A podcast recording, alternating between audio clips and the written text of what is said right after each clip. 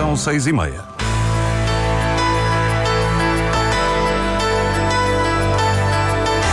Antena 1 Madeira. Informação. Miguel Albuquerque pretende uma concertação entre o governo e as autarquias na partilha de receitas da taxa turística. Emir vai continuar presente no Porto Santo durante todo o ano, mesmo depois de ficar concluída a nova unidade de saúde na ilha. O CDS acusou o governo da República de ter em dívida 149 faturas de 10,2 milhões de euros relativas às obras do hospital. São temas em desenvolvimento no Diário Regional, com edição da Lília Mata. Os cuidados técnicos a cargo de Miguel França.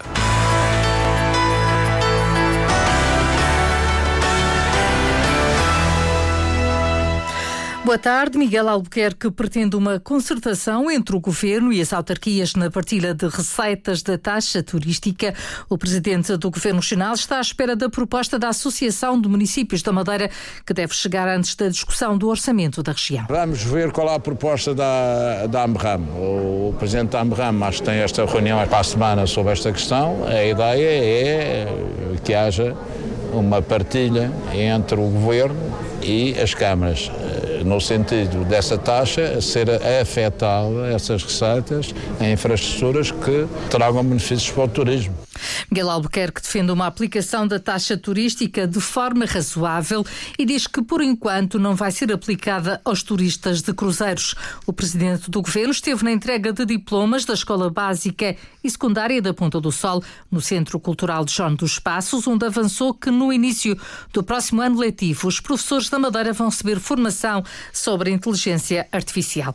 A Emir vai continuar presente no Porto Santo durante todo o ano, mesmo depois de ficar concluída a nova unidade de saúde na ilha. A garantia é dada pelo secretário regional da Saúde, Pedro Ramos. Porto Santo vai continuar a se desenvolver, Emir vai continuar a desenvolver a sua atividade pós 2025, também todo o ano na Ilha do Porto Santo, já não há volta a dar.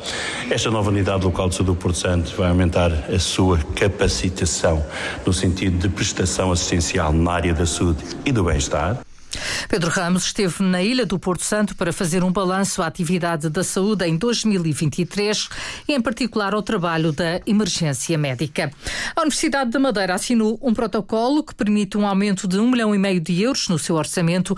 A verba vem do Governo da República e leva para 16 milhões e meio o orçamento da UMA para 2024, um valor que, segundo a Ministra da Ciência e Tecnologia, Elvira Fortunato, já foi em parte transferido. Pois vai permitir alavancar em praticamente mais 30% o orçamento da Universidade da Madeira em termos de receita de impostos, no valor, como foi aqui apresentado, de cerca de 16 milhões de euros e que posso mesmo dizer, os dois primeiros anos já foram transferidos. Portanto, eu acho que chegamos mesmo a um final feliz, não só à assinatura deste contrato de programa por quatro anos, mas os dois anos já foram transferidos para a Universidade da Madeira. Garantia de Elvira Fortunato. Na Madeira também está a Ministra da Justiça, que hoje assinou com a Câmara de Santa Cruz um protocolo que prevê a elaboração de projetos de especialidade para as obras no edifício onde funciona o Tribunal de Santa Cruz.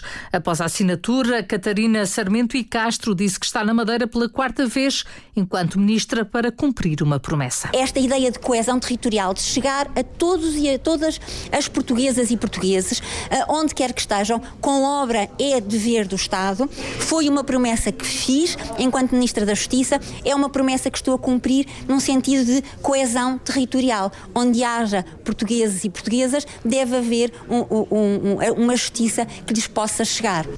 O município de Santa Cruz assume a partir de agora o controlo de todas as obras. Filipe Sousa, o presidente da autarquia, espera que o tribunal esteja totalmente reabilitado até ao final deste ano. A minha perspectiva é lançar já a empreitada este ano e concluir a obra este ano. O prazo de execução, segundo os parceiros técnicos, é seis meses.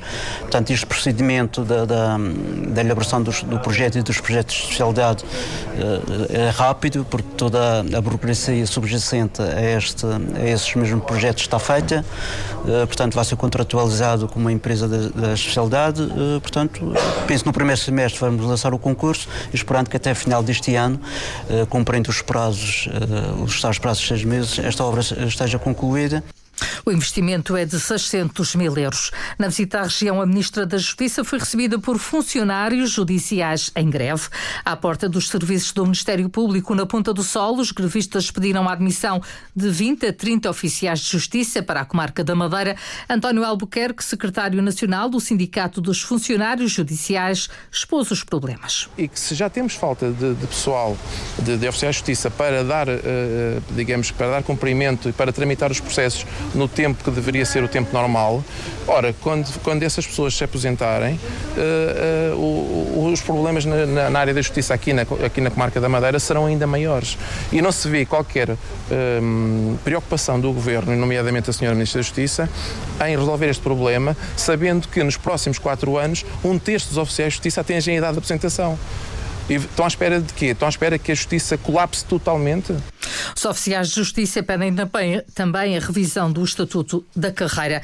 O grupo parlamentar do PSD critica a visita da Ministra da Justiça à Madeira, considerando a campanha eleitoral.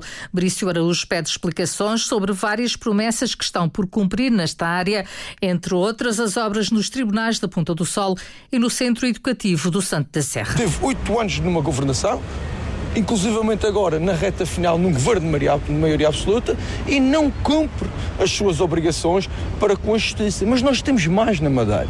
Nós temos as conservatórias que neste momento têm equipamentos obsoletos devido à falta de investimento do Estado nas nossas conservatórias. E o Estado recebe uma percentagem significativa das receitas da região, mas não investe na região. As críticas à ministra Catarina Sarmento e Castro, que se encontra na região. O CDS acusa o Governo da República de ter em dívida 149 facturas de 10,2 milhões de euros relativas às obras do novo hospital. O deputado Lopes da Fonseca diz que a obra não parou porque o Governo Regional assumiu o valor que era afinal uma obrigação nacional. O Governo Regional está a assumir integralmente todo o custo desta segunda fase, desde maio até agora são 149 faturas que já emitiu, mas que o Governo da República ainda não pagou e não se sabe quando é que irá fazer. E só esperemos é que o Governo da República, porque está em funções, está tudo, há um Governo, deve assumir rapidamente este custo, esta dívida para com a região. E, aliás, também apelo aqui aos deputados do Partido Socialista que o seu Governo, que é da mesma cor política, assuma esta dívida dos 10,2 milhões de euros. A segunda fase da obra deve terminar no final deste trimestre, envolve 75 milhões de euros mais IVA. O preço da gasolina vai ter um ligeiro aumento na próxima semana, passa a custar 1,54 euro por litro. No sentido inverso está o gasóleo, que desce quase um cêntimo para 1,33 euro, assim como o gasóleo colorido e marcado, que desce para 1 euro e um cêntimo. O preço dos combustíveis já foi publicado no Jornal Oficial da região. Uma equipa do Corpo de Vigilantes da Natureza detectou e identificou o proprietário de uma embarcação que praticava pesca lúdica Dentro dos limites da Reserva Natural Parcial do Garajau, o pescado capturado e os utensílios foram apreendidos. O peixe foi entregue a uma instituição de solidariedade social. Na Reserva Natural Parcial do Garajau, recordo, é proibido o exercício de quaisquer atividades de pesca, de caça submarina, também o uso de redes e ainda a navegação com embarcações motorizadas. Vencer um jogo muito difícil é o objetivo do Tiago Margarido para o encontro de amanhã entre o Nacional e o Tondela. O técnico fez hoje a antevisão da partida. A nossa missão para este jogo é, logicamente, vencer, como, como em todos, e, um, e ficarmos mais próximos do nosso objetivo de, de, atingir os 40 pontos. Logicamente que sabemos que vamos ter muitas dificuldades. Uh, o Tondela é uma equipa que vem crescendo, é uma equipa que nos últimos seis jogos venceu quatro, o que demonstra que, que é uma equipa que está a melhorar o seu processo. Um jogo marcado para as 11 horas de amanhã. Tempo para amanhã, céu geralmente nublado, períodos de chuva e vento fraco a moderado de sudoeste. A temperatura máxima prevista para o Funchal e para o Porto Santo é de 21 graus. O Diário Regional na Antena 1, com a edição de Lília Mata, a técnica de Miguel França.